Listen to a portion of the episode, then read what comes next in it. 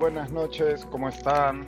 Los saluda Diego Salazar, esto es Comité de Miércoles, donde a mitad de la semana, todas las semanas, analizamos los temas más importantes que de la actualidad nacional. Eh, hoy tenemos el placer de contar con nosotros a Gustavo Díaz Paz. Gustavo es experto en planificación urbana y ordenamiento territorial, es también profesor de la Universidad Católica y ha trabajado previamente como consultor en el Estado. Muchísimas gracias, Gustavo, por aceptar la invitación. Es un placer tenerte con nosotros hoy. Hola, Diego. Muchas gracias por la invitación también. Muy contento de poder explicar y aportar un poco sobre estos temas en este debate eh, tan lamentable que tenemos de emergencia. Sí, sí. Esperamos poder echar un poco de luz hoy día sobre este tema que, bueno, como todos sabemos, cuando las discusiones ocurren en, redes sociales principalmente y los medios de comunicación no, no cuentan con los mejores especialistas y se privilegia eh, cierto amarillismo, eh, es difícil eh, hacer llegar información de calidad y poder entender la, lo que está ocurriendo, ¿no? Y tenemos una situación lamentable, yo me encuentro fuera del Perú, pero bueno, como todos los peruanos vivo pendiente de lo que ocurre en nuestro país y bueno, todos creo que hemos podido ver las imágenes tremendas de lo que viene ocurriendo esta semana a raíz de, las lluvias y el ciclón Yaku. Voy a dar algunos números para poner en contexto a, nuestro, a nuestra audiencia y de ahí pasamos de inmediato a las preguntas para dejarte hablar. Tú eres el experto y, espero que nos ayudes un poco a, a poner en perspectiva todo lo que está ocurriendo. El gobierno ha declarado en emergencia por 60 días diversos distritos de las regiones Piura, Lambayeque, Tumbes, La Libertad, Ancash, Cajamarca y Lima.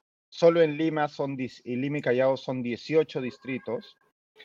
Eh, según Defensa Civil, desde enero a esta fecha tenemos 50 personas fallecidas, 48 heridos, 5 desaparecidos, 7.223 damnificados y más de 45 mil ciudadanos afectados en nuestras diversas regiones debido a, las lluvias que hemos estado viendo. Eh, además, tenemos 1.303 viviendas que han quedado completamente destruidas, 1.578 inhabitables y más de 20.000 afectadas. Eh, solo el día de ayer, 14 de marzo, se activaron 96 quebradas en todo el país de las cuales 20 fueron en Lima metropolitana. Hoy se, ya se había reportado la activación de quebradas distintas y el CENAMI, el, principal ente a la hora de, obtener información relacionada con, estos fenómenos eh, climáticos, prevé lluvias moderadas a, extrema en distintas zonas de, nuestra, de nuestro territorio, entre la costa y la sierra, entre hoy y el viernes 17. Así que la, primera pregunta, Gustavo, ¿qué está pasando? ¿Por qué tenemos, eh, por qué estas lluvias están generando estos huaicos e inundaciones eh, de, una magnitud tan pues, asombrosa, por decirlo menos? Sí, sí, digo, yo en realidad cambiaría la narrativa porque un problema principal es la narrativa. Por favor. Estamos, lo que todos los medios dicen, qué pena, el desastre que nos está pasando. La narrativa es decir, es decir, ¿qué estamos haciendo para que nosotros estemos tan expuestos a este desastre? Porque la naturaleza cumple con sus dinámicas naturales. El agua debería discurrir como discurría hace 100, 200 años, 300 años. Eso es una verdad, eso es una dinámica natural. Lo que nosotros estamos generando es algo antinatural, un desequilibrio que estamos pagando las consecuencias. Entonces, la narrativa que se da en los medios no debería decir, miren cuánto llovió, que además no, está no llueve mucho, en realidad, si comparan con otros países en el mundo, en realidad no es tanta la lluvia, es cuán vulnerables, cuán mal organizados están nuestras ciudades, nuestro desarrollo rural para exponernos. Esa debería ser la exclamación. La exclamación no debería decir, porque escucho en la calle que dicen, ay, cuánto ha llovido, qué pena. La pena es ¿Por qué los políticos, los tomadores de decisiones y también nosotros como ciudadanos no hacemos vigilancia sobre eso? Ese creo que debería ser el gran cambio. me parece que es un, te lo agradezco un montón. Me parece que es un cambio de perspectiva importantísimo. ¿Qué entonces es lo que no estamos haciendo o no hemos hecho como país para prever una situación que, como bien señalas, es perfectamente predecible al punto de que estas imágenes se repiten una y otra vez a lo largo de los últimos años? Exactamente. Justamente ese es el problema, que la narrativa hace que nosotros nos equivoquemos una y otra vez, porque nuestra forma de pensar o interpretar la realidad nos hace chocar contra la realidad y equivocarnos una y otra, y otra vez. Eh, te voy a hacer una respuesta rápida, quizás en, la, el transcurso de la, del episodio de, este programa podemos desarrollarlo. Podemos ir desarrollando los puntos. la respuesta rápida es que son dos factores desde mi punto de vista. No se están planificando de la mejor manera la mayoría de las provincias, los distritos, las regiones, con un enfoque de riesgo. Sí hay avances con planificación y en los cuales que, son, digamos que es una parte, entre comillas, minoritaria, aun cuando hay un enfoque de planificación y de prevención, no se ejecuta, no se fiscaliza, no hay capacidad de inversión en la capacidad de gestión. Yo he trabajado para, para el Estado o otros, otros organismos internacionales justamente en estudios como muchos de mis colegas, y el problema es que se hacen planes también, en, casos que son una buena suerte, pero luego los gobiernos locales no tienen capacidad de gestión ni poder, lamentablemente, o, sea, o capacidad efectiva de poder fiscalizar esto. Entonces, en términos concretos para tus tus los que nos están escuchando, se puede hacer un plan donde se, donde se, diga no se debe ocupar esta ladera, no se debe cortar estos bosques porque nos protegen ante inundaciones, pero luego puede venir un grupo de interés que invade una zona, o políticos o gente con malos intereses, en que hacen lobby para que se invadan zonas que están en riesgo, un tipo de riesgo, o generan problemas en las zonas rurales, como la tala de bosques, la depredación de, ecosistemas naturales que ayudan a mitigar estos riesgos, y eso van sumando y sumando efectos.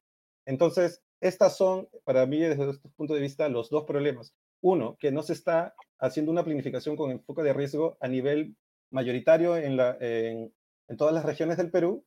Y lo otro, que lamentablemente que los gobiernos locales no tienen capacidad efectiva, capacidad de gestión y fiscalización sobre todo para poder evitar esto. En, en tu experiencia como, como funcionario o consultor estatal, eh, ¿podrías eh, ¿Se te ocurre entender, se te vienen a la cabeza un par de ejemplos de esta falta de planificación o fiscalización que puedan, que puedan ayudar a la audiencia a entender qué es exactamente lo que se deja de hacer por esta incapacidad que comentas? Sí, por supuesto. Dos ejemplos rápidos, uno preventivo y uno eh, reactivo. Eh, acabamos de hacer una, con otro conjunto de colegas eh, unos planes territoriales y también metropolitanos para evitar los riesgos. Por ejemplo, en zonas como eh, Pátapo, que está muy cerca de Chiclayo, es un, distrito cercano, eh, en el valle de Chancay, de, de, Río Chancay en Chiclayo, donde se, nosotros habíamos planeado, y también ya otras gestiones anteriores, que no se habilite urbanísticamente unas quebradas secas. Cuando vemos en planos, eso no, supuestamente en planos no existía nada, pero hemos ido a campo y ya se habían otorgado constancias de posesión en zonas donde son unas quebradas secas, donde tranquilamente pueden venir huaicos. Y efectivamente, en el 2017 hubieron huaicos. Todavía se pueden ver eh, las piedras ahí. Y entonces, eso, si es que se permite que se haga por omisión, si es que no hay una entidad fiscalizadora que, que remueva a la gente que está invadiendo o traficando también, ¿eso qué, va a permitir? ¿Qué, ¿Qué, lee la gente? Va a decir, ah, el Estado no nos, no nos saca de acá, entonces nosotros sigamos invadiendo. Claro. No, se, digamos, se legitima la informalidad y esto luego poco se consolida y se consolida y ya se vuelve una bomba de tiempo. Eh, el otro lado de la moneda, en el sentido más reactivo, es que no se están ejecutando con prioridad. Está cambiando esto, sí es cierto, un poco el, beneficiar al tema de la gestión de riesgos en la inversión pública, pero tampoco hay capacidad de gestión en los gobiernos locales porque, como tú sabes, muchos de, los alcaldes o, tomadores de decisiones, eh, eh, los gobiernos locales privilegian las grandes obras tipo elefantes blancos y no en la prevención de riesgo, las obras de inversión pública. ¿Por qué? Porque la prevención de riesgo no, no te da réditos políticos. Es menos vistosa. Prefieres hacer carreteras que no sirven tanto. Un político prefiere hacer una carretera que no sirve tanto que prevenir, porque eso está haciéndose en el futuro. Y para el futuro, eh, a, un político cortoplacista, eso no le favorece tanto. Entonces, es estas, estas dos cosas, que no se invierte tanto efectivamente en, gestión de riesgos y, y que también pasivamente o activamente se están permitiendo estas invasiones en lugares con riesgo alto. Claro. Ocurre que ese futuro del que hablas cada vez nos alcanza con a mayor velocidad, ¿no? Eh, sin, no, sin irnos tan lejos, digamos que la última vez que vivimos una situación de magnitud similar, aunque, bueno, un poco, esta vez creo que es un poco menor, fue el, fenómeno del niño del año 2017, en donde eh, distintas zonas del país se vieron afectadas eh, tremendas, no, no tengo, eh, tremendamente, no tengo cifras a la mano, pero la magnitud del desastre general fue, fue, fue, fue extrema. ¿Qué hemos avanzado algo desde el 2017? el país ha, eh, nuestras autoridades y la ciudadanía ha avanzado algo o estamos, o estamos repitiendo cíclicamente estos errores de los que hablabas antes? Sí, solo para un contexto cuando hablabas del 2017 en comparación de cuánto ha llovido ahora, y justamente para responder a tu pregunta si se ha avanzado algo, solo un dato que creo que va a dar muchas luces a tus, a, tus a, tu público, es que em, el año, el niño del 83, cuando estaba Belaúnde, es un niño muy fuerte, tú seguramente lo recordarás por la historia política también. Fue un niño muy fuerte. Allí llovió, por ejemplo, en la cuenca de Piura, llovió tres veces más, tres veces más que lo que llovió el 2017 en Piura. Wow. Hubo menos impacto económico, hubo menos daños a la población. Bueno, éramos menos población en, Piura, pero ¿por qué? Porque no nos habíamos expuesto tanto al desastre. Claro no, no habían tantas invasiones, no se había depredado tanto los bosques, ¿cierto? Entonces es una cuestión de que, por un lado, se puede avanzar en la gestión de los riesgos, pero también, por otro lado, nos estamos metiendo a autogoles. ¿A qué me refiero con autogoles? Que estamos volviéndonos más expuestos, incrementando el riesgo, siendo más vulnerables. Entonces, eh, para responder a tu pregunta de esto de los goles y los autogoles, los goles es que eh, teóricamente se generó la Autoridad para la Reconstrucción, que en términos de planeamientos ideales es, una, es un avance positivo. ¿no? Se destinó inversión pública de millones de soles. Ahora, lo que importa no es tanto qué se hace, sino los resultados. Se invirtió mucho dinero, por ejemplo, yo te voy a dar un ejemplo. Por favor. 300, millones de soles aproximadamente para descolmatar, para quitar todo el lodo que vino después de, la, las inundaciones del 2017 en el río, que vino otra, otro periodo de lluvias después del 2017 un poco, un poco menor, que otra vez trajo los lodos y todo lo que supuestamente se había sacado para reducir el nivel, altura de, la cama del río, otra vez se llenó de lodos. esos 300 millones de soles que se gastó en descolmatar todas las maquinarias, se fue al agua, literalmente. Literalmente se fueron al río. Sí. Se fue. Entonces, se puede decir que sí se están haciendo cosas, pero los resultados no son lo que se necesita y lo que queremos la gente, queremos todos, son resultados, no decir que se están haciendo cosas, se está invirtiendo cosas claro. y que no hay resultados. Entonces, yo diría, teóricamente, sí se ha hecho la Autoridad de Reconstrucción, ha generado eh, este portafolio de proyectos, eh, no se ha podido ejecutar muchos proyectos por también falta de capacidad, yo diría, no solamente política, sino también técnica política, eso quizás podemos eh, un poco más, y, y, no, se han, no se han generado los, las obras que debían haberse generado, ni siquiera los planeamientos que se deberían haber generado. Eh, pero entonces yo podría decir que teóricamente sí se ha avanzado, ha habido una mayor concientización eh, del Ministerio de Vivienda, por ejemplo, que yo y otros colegas hemos sido parte en planeamientos con este enfoque, pero lamentablemente si se hacen los planeamientos cuando se puedan hacer por suerte y luego no se ejecutan por, por los alcaldes, por los gobernadores regionales, entonces, ¿de qué sirvió haber invertido en tantos estudios si justamente al final de la cadena de mando no se ejecuten? Entonces, creo que toda esta revisión se debería hacer en cuanto a los resultados y no tanto en lo que se ha hecho. La pregunta que hay que hacernos es, ¿qué debemos hacer para que haya estos resultados? Esta, eh, esa, esa, eso, digamos, ese no llegar a concluir con los resultados deseados, eh, dirías tú que tiene que ver con un cortocircuito en esa cadena de mando, en esa cadena de producción, ¿no? Entre, ok, hay, una, hay un informe técnico, hay una planeación desde los distintos ministerios y esto debe ser ejecutado por los gobiernos regionales o locales y ahí existe un cortocircuito o quizás no es un o, sino un y, existe también una falta, como decías, de incapacidad técnico-ejecutiva, ¿no? Como pues el ejemplo que ponías, que me parece bastante ilustrativo, ¿no? Eh, se, se, genera un presupuesto y se realiza un trabajo de, corrígeme si lo digo mal, descolmatización, ¿es? Descolmatación. Descolmatación en un lugar que va a volver a, donde va a volver a ocurrir lo mismo al poco tiempo y literalmente esa cantidad de dinero invertido, dinero de los contribuyentes, es decir, de toda la ciudadanía, va a ser como que nunca existió. ¿Qué, eh, ante qué ¿Cuál es, digamos, el, el, problema estructural en el país? ¿Ese, ¿Ese cortocircuito entre la planeación y la ejecución o que no hay suficiente capacidad técnica o no se escucha suficientemente a los técnicos en los distintos ministerios. Sí, es, son todos los factores. Quizás serviría hablar de cuáles son más preponderantes. Creo que lo, lo, principal, voy a empezar por lo último, es la cadena de mando al final de que se ejecuten los planes. Porque el Perú, eh, no solamente el tema de riesgos, en temas de educación, de muchas cosas, seguramente hay muchos planes con gente brillante que ha hecho muchos planes y al final de cuentas no se ejecutan. Y ese es un problema estructural del Perú, que es la, la nula o la poca efectiva descentralización que tenemos en el Perú. ¿no? Eh, en general de los gobiernos locales, no solamente eh, fuera de Lima, sino también en Lima también hay, digamos, la capacidad técnica del gobierno central no se descentraliza en los gobiernos locales, subnacionales. Entonces, ese ya viene de un problema estructural, ¿cierto? Eh, y ese, ese es algo que hay que atacar, yo creo, eh, en mi experiencia, primordialmente, pero también hay otros factores que tú también ya lo has mencionado, que son la falta de enfoques. Okay. Hay una, una idea de un enfoque eh, basado en la naturaleza, en la ecología.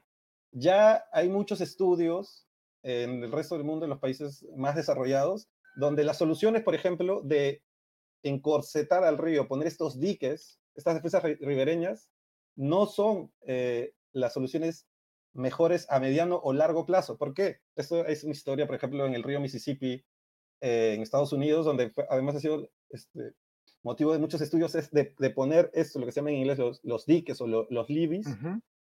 Cada vez que tú vas poniendo estos diques, estas defensas ribereñas, poco a poco el río lo va a socavar aunque no creas, el río va a socavar, el río va a ser más fuerte que estos diques. Entonces, no vale la pena ya seguir construyendo eh, estos diques, esas defensas ribereñas duras, sino con, con, tecnología basado en lo que se llama la infraestructura verde.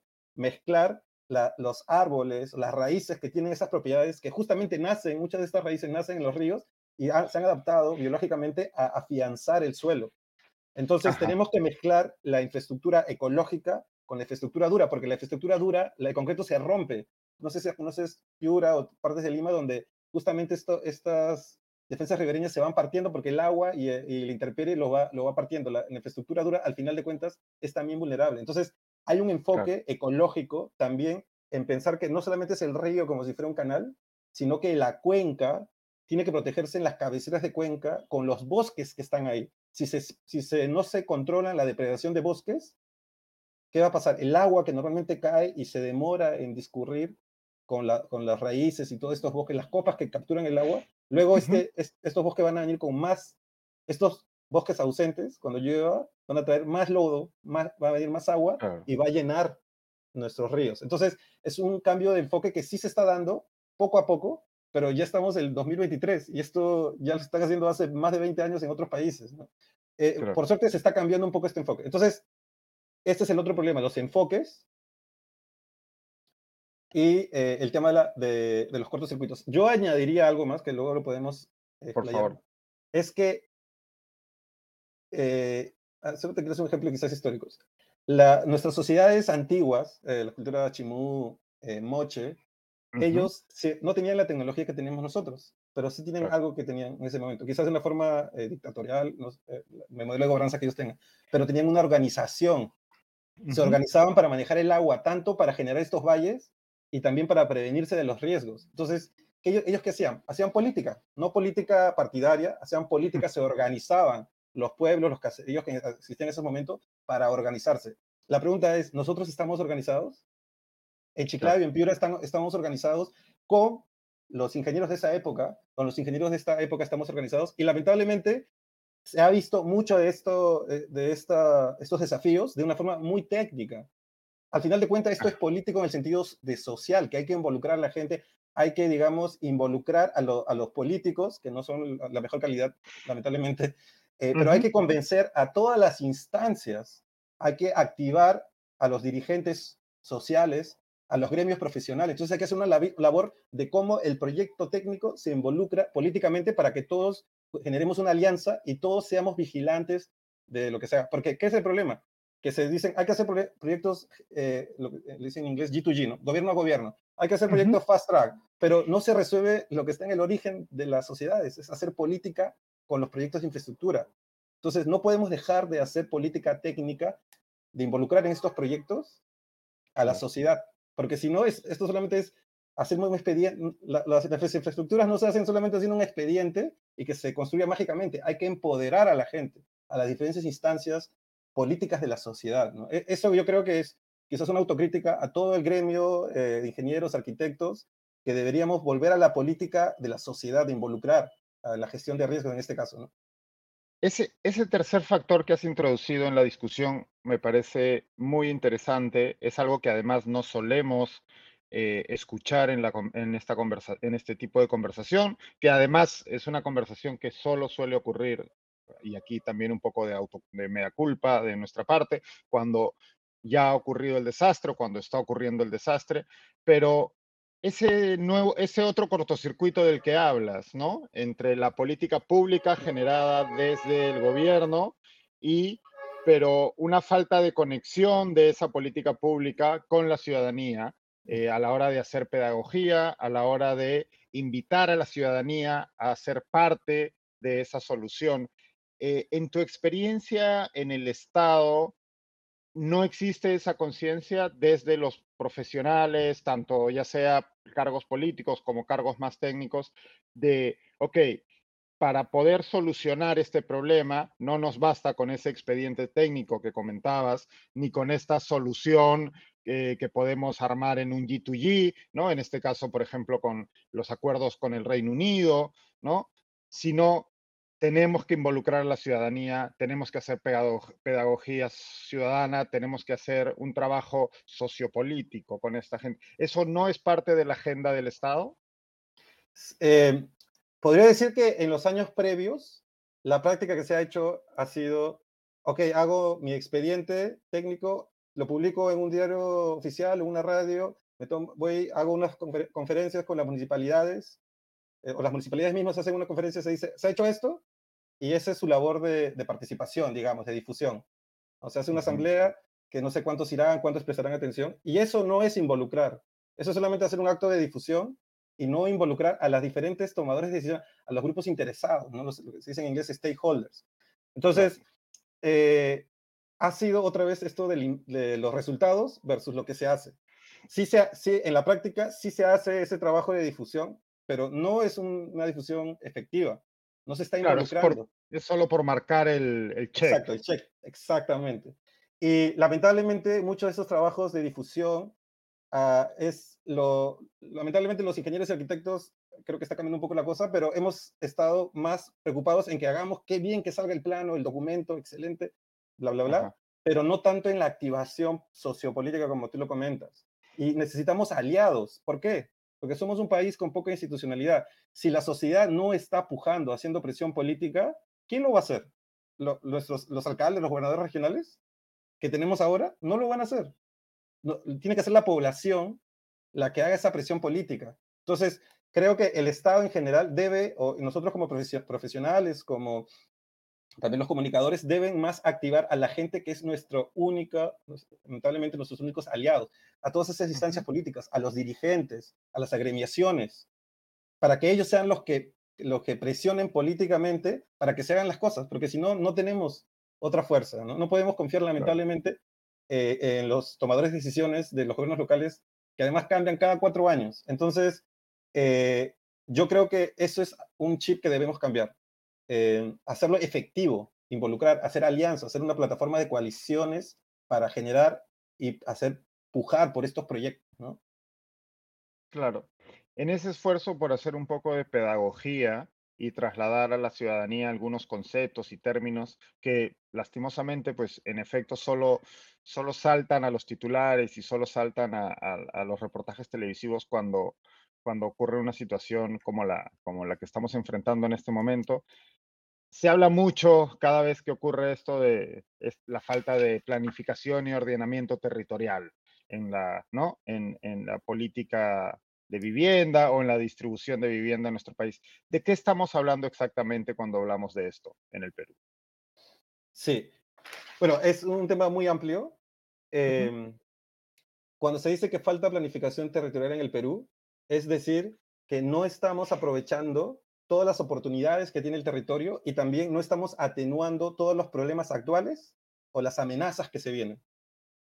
Entonces, por ejemplo, eh, hemos hecho con un, equipo de profesionales del Ministerio de Vivienda hace poco el plan de acondicionamiento territorial de Chiclayo, de la provincia de Chiclayo, que tiene todos estos valles, sumamente, eh, además de desarrollo histórico de las culturas eh, del norte del Perú, y no se planifica ni se ejerce la fiscalización ni el ordenamiento en decir qué zonas deberían, deberían realizarse actividades agrarias. ¿Por qué?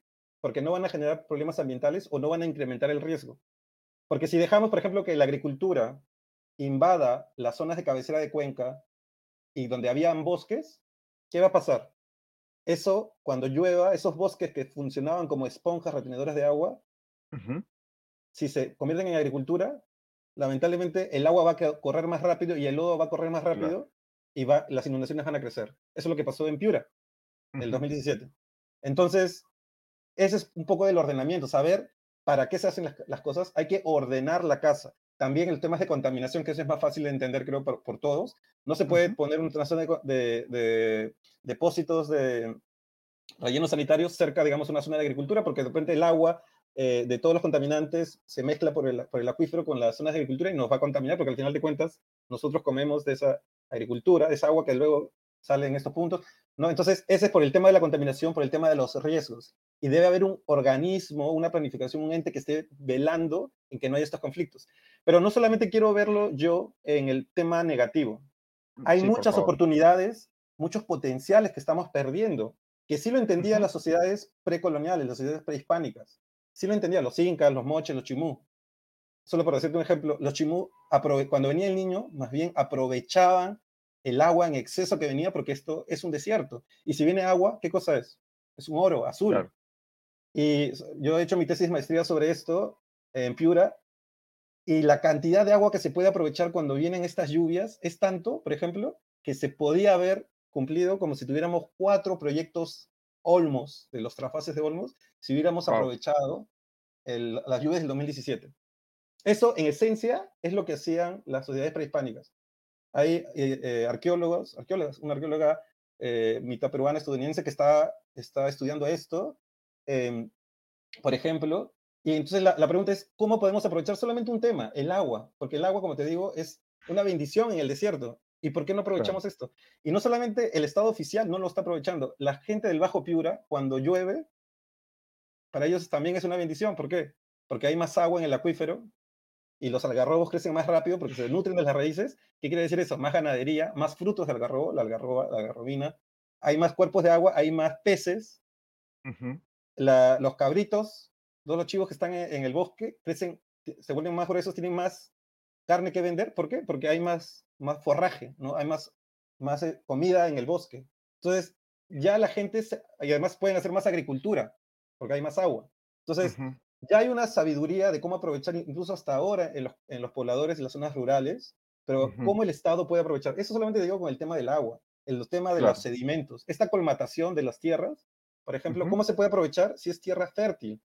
Todo lo que viene con los huecos es tierra fértil, porque eso va fertilizando justamente los territorios. También los sedimentos, es, en vez de verlo como que hay que agotarlo, ¿cómo lo aprovechamos? Y así hay mucha, muchas oportunidades, no solamente naturales, sino también de desarrollo turístico, cómo hacemos para proteger ciertas zonas, en vez de estar digamos, fragmentando parques o zonas ecológicas.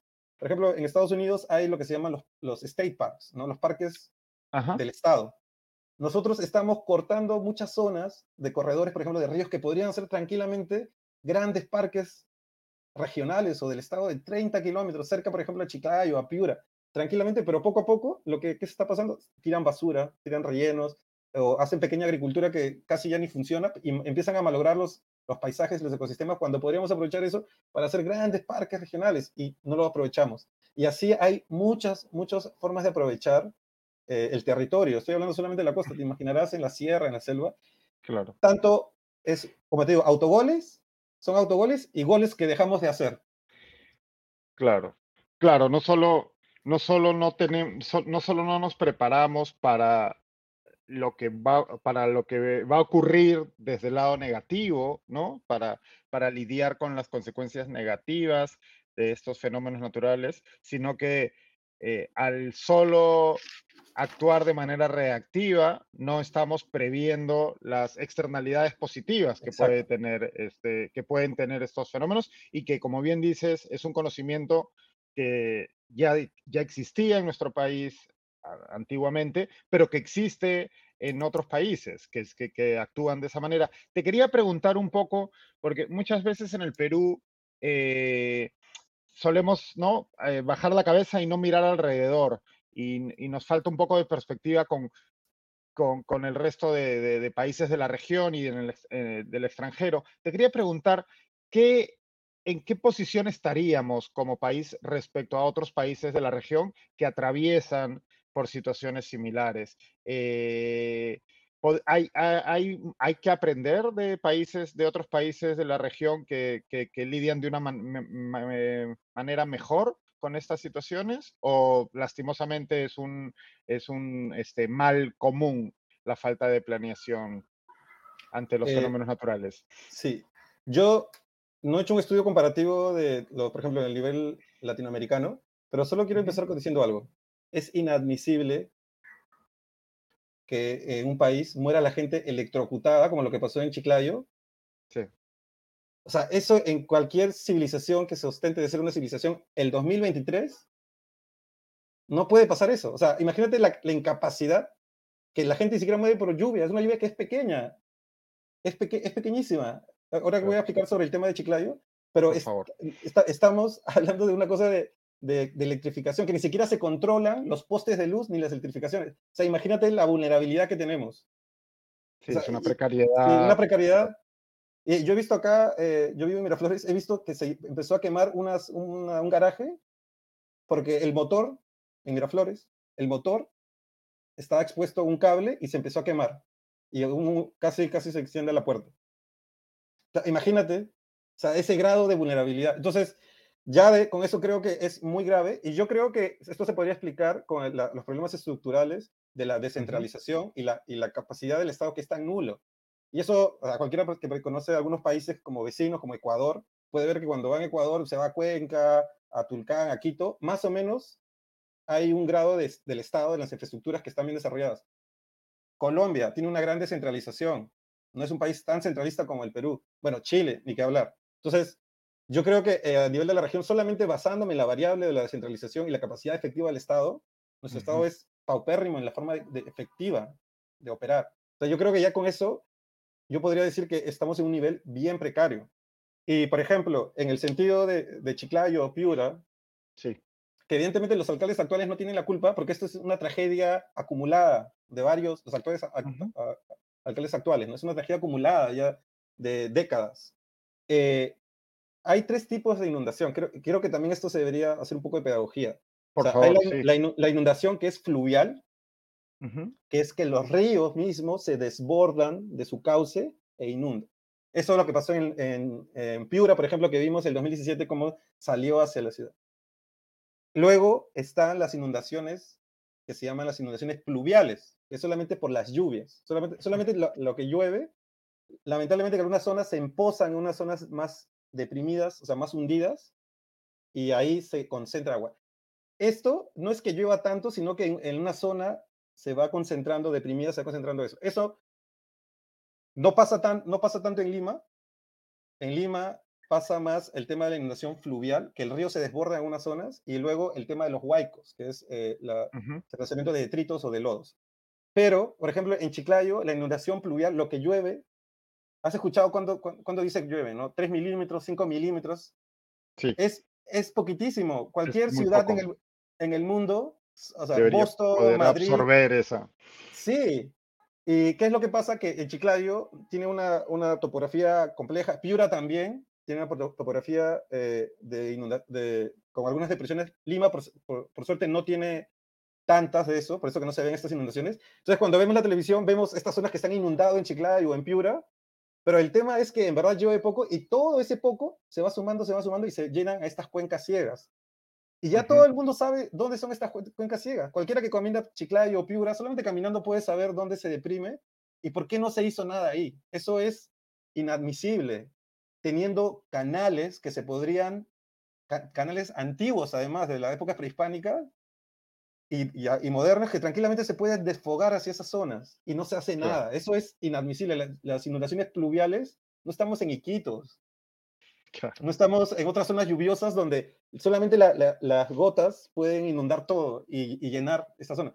Entonces, no podemos normalizar que estas pequeñas lluvias inunden ciertas zonas de, de las ciudades, como ha pasado en Chiclayo. En, Quizás lo de los ríos sí es un tema más, más fuerte porque ya viene desde la cuenca arriba de territorios adentro, todo lo que se viene acumulando va llegando a las inundaciones de los ríos, que son lo que se llaman inundaciones fluviales, y se desborda. Eso puede ser un poco más comprensible porque es una carga de volumen tremenda.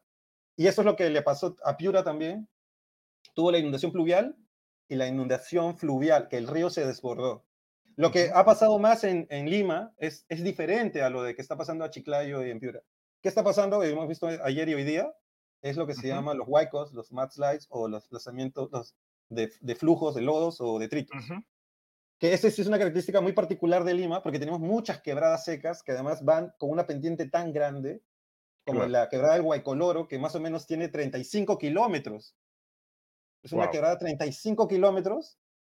No es lo mismo como eh, la quebrada de San Juan de Urigancho, creo que tiene 15 kilómetros, 10 kilómetros, que además de ahí no llueve casi nada. Pero la quebrada de Guaycoloro en la parte de arriba llega y va sumando con efecto avalancha y llega hasta la parte de Huachipa y genera este super problema. Lo de Punta Hermosa también. La quebrada seca de Punta Hermosa tiene también 35 kilómetros tenemos muchas quebradas. Entonces, recorre todo eso y te imaginarás esta fuerza. Claro, claro, va, acumulando fuerza. Eso, eso es ya, eh, hay que entender la magnitud. Y entonces, la persona que no es el mismo, el mismo grado de impacto que va a pasar, por ejemplo, el Huaycolor en Huachipa o en Campoy, o lo que está pasando en Punta Hermosa, con estas inundaciones de Chiclayo, que son, o las, las cuencas ciegas que pasó en Piura también.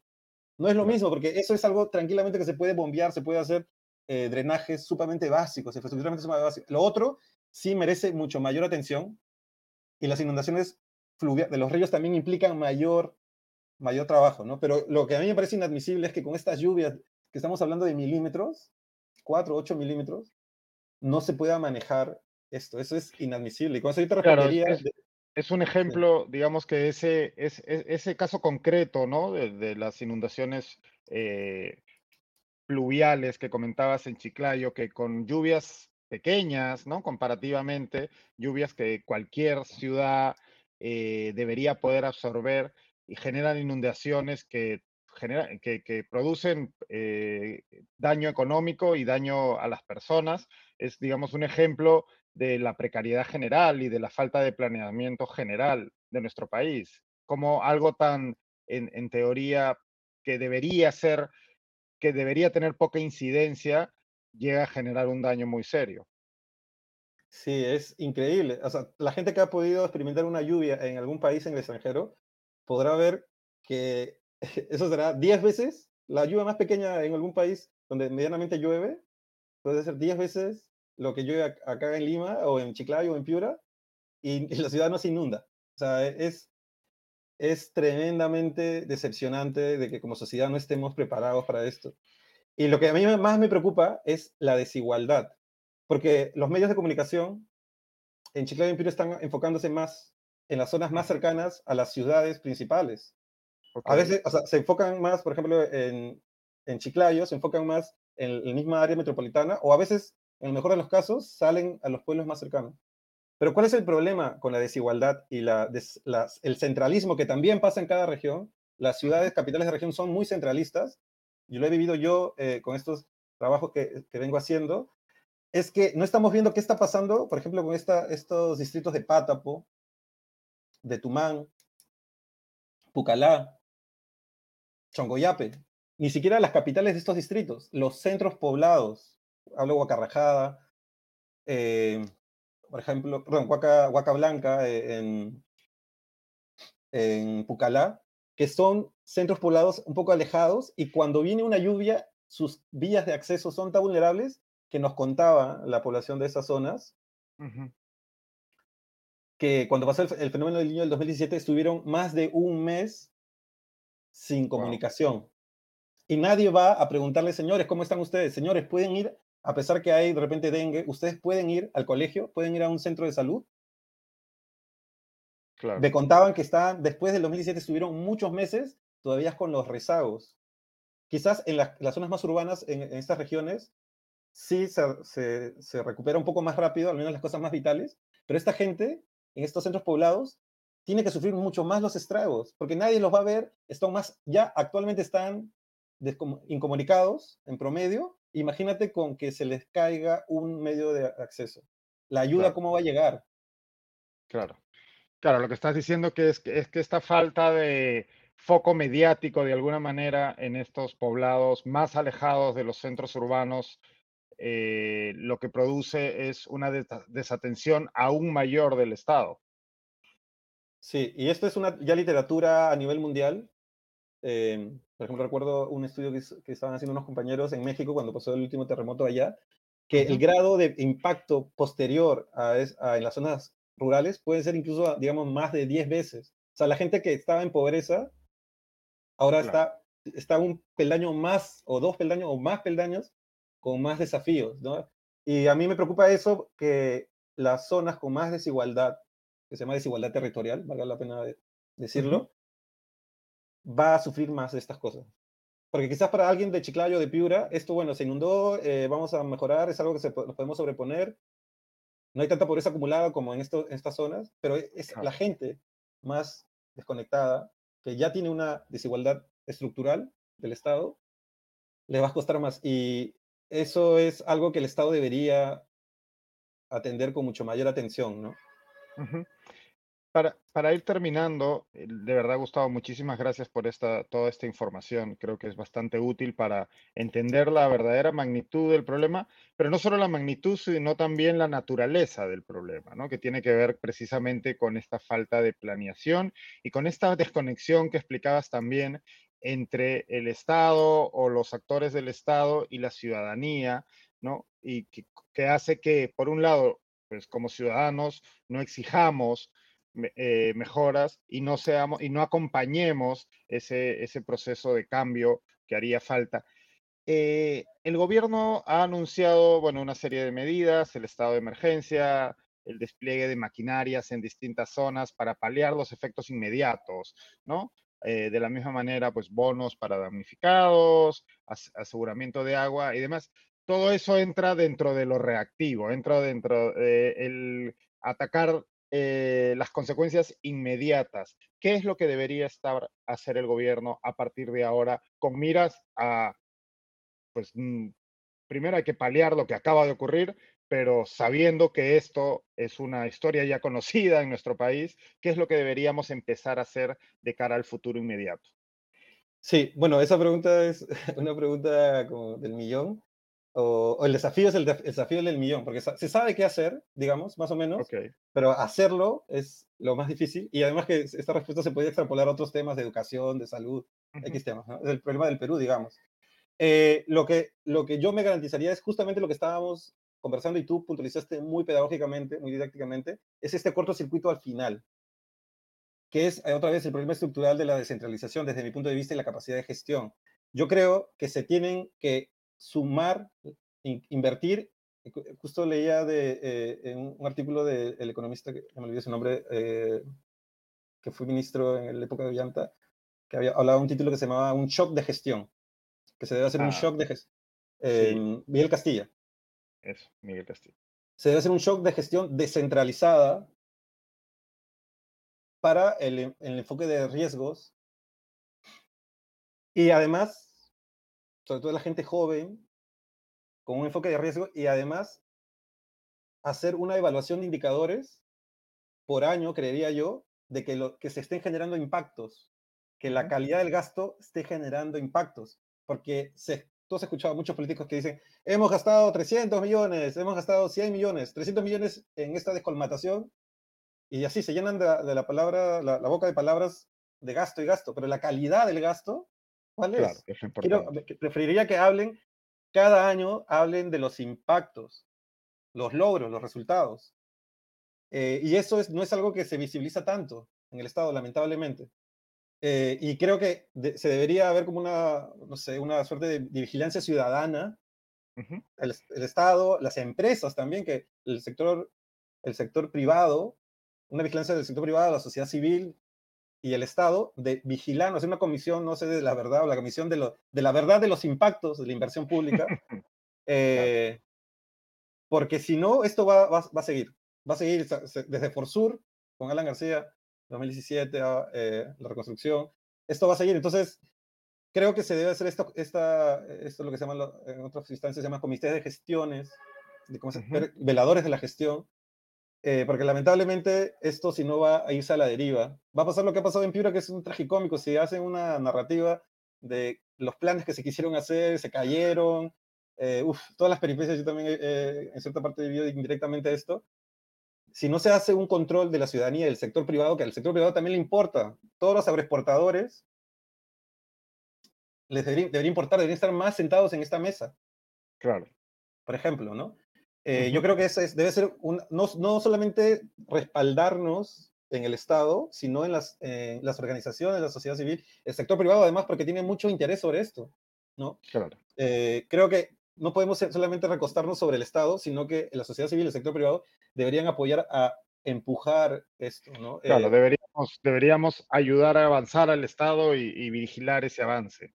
Si no, eh, seguramente me llamarás en tres años también para hablar de esto. Esperemos que no, pero sí, en efecto, se nos ha hecho cíclico ya este tipo de, de situaciones en nuestro país. Muchísimas gracias, Gustavo. De verdad que ha sido un súper placer. Eh, hemos, eh, creo que hemos abierto la discusión de, una manera muy interesante con, muchos datos y, conceptos que no son habituales en la discusión pública sobre estos asuntos. Eh, y espero que podamos volver a conversar pronto en mejores circunstancias, pero creo que es bien importante este, este enfoque que, que nos has traído hoy día a la mesa. ha sido un verdadero placer y hasta la próxima. Gracias, Diego. Gracias a todos tus, tu público. Muchas gracias. Nada, un placer. Gracias a ti. Eso ha sido hoy, Comité de Miércoles, con Gustavo Díaz Paz, experto en planificación urbana y ordenamiento territorial y profesor de la Universidad Católica. Creo que nos ha traído una mirada muy completa y compleja sobre la situación que está atravesando el país debido a estos fenómenos naturales. Como bien señalaba él al inicio, deberíamos cambiar un poco el foco y no actuar de manera tan reactiva eh, y pensar en qué es lo que no estamos haciendo y o, qué dejamos de hacer eh, a la hora de pues, el planificamiento urbano de nuestro país y el, y el ordenamiento territorial. Eh, como saben, todos los miércoles tenemos este espacio eh, si tienen sugerencias de invitados, sugerencias de eh, temas a tratar, tienen nuestras redes sociales de comité de lectura, estamos tanto, bueno, tienen el canal de YouTube donde nos están viendo, eh, nuestra cuenta de Twitter, nuestra cuenta de Instagram, etcétera. estamos felices de interactuar por ahí con ustedes. si quieren formar parte de la comunidad de comité de lectura, se pueden suscribir a través de nuestra página web, comitedelectura.pe. Ahí pueden suscribirse para recibir a diario, además de todos los productos que generamos de manera abierta, los podcasts de Augusto Tausen, Ale Costa y Farid Cajat, que son productos premium exclusivos para nuestros suscriptores. Esto ha sido todo por hoy. Nos vemos el, bueno, nos vemos este domingo y Ya, como les decía, si tienen sugerencias para la próxima semana, será un placer acogerlas. Que tengan buena noche. Ha sido un placer.